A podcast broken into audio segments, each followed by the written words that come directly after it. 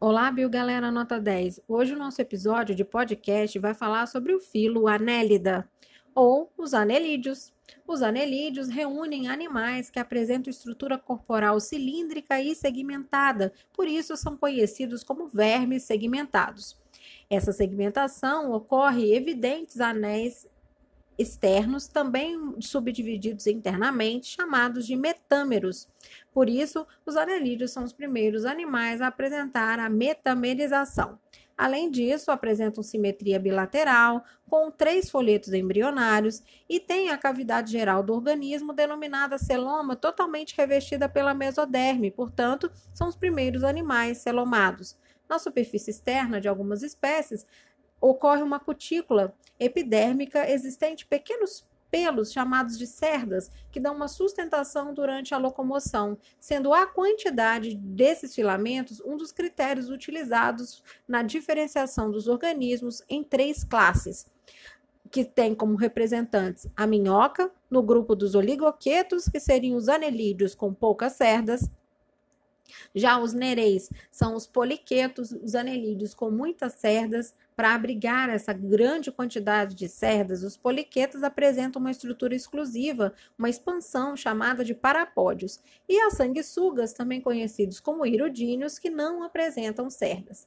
Esses animais podem são exclusivamente de vida livre e podem ser encontrados em ambientes terrestre e de água doce ou salgada.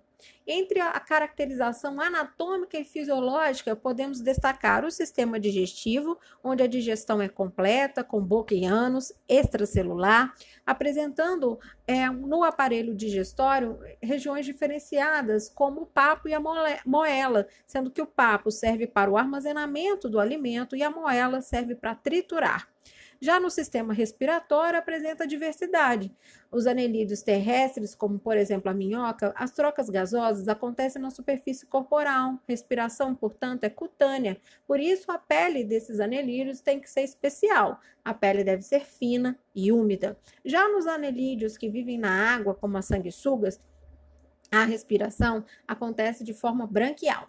O sistema nervoso é ganglionar, ventral, e já o sistema circulatório apresenta uma característica bastante evoluída, que é o sistema circulatório do tipo fechado. Os vasos condutores então estão presentes e o sangue circula apenas no interior dessas estruturas, promovendo então uma circulação muito mais eficiente. Também nesse, no sistema cir, é, circulatório vale ressaltar a presença da hemoglobina. Já o sistema excretor é feito através dos a excreção é feita através dos metanefrídeos. A reprodução pode ser sexuada, sendo que algumas espécies são monóicas, mas apesar de serem hermafroditas, a minhoca, por exemplo, apresenta sempre fecundação cruzada. Já tem espécies dioicas com fecundação externa e desenvolvimento indireto, como é o caso do nereis, um dos exemplos de anelídeos poliquetas. Esse foi o nosso podcast de hoje, falando um pouco sobre os aspectos gerais dos anelídeos. Um beijo e até a próxima!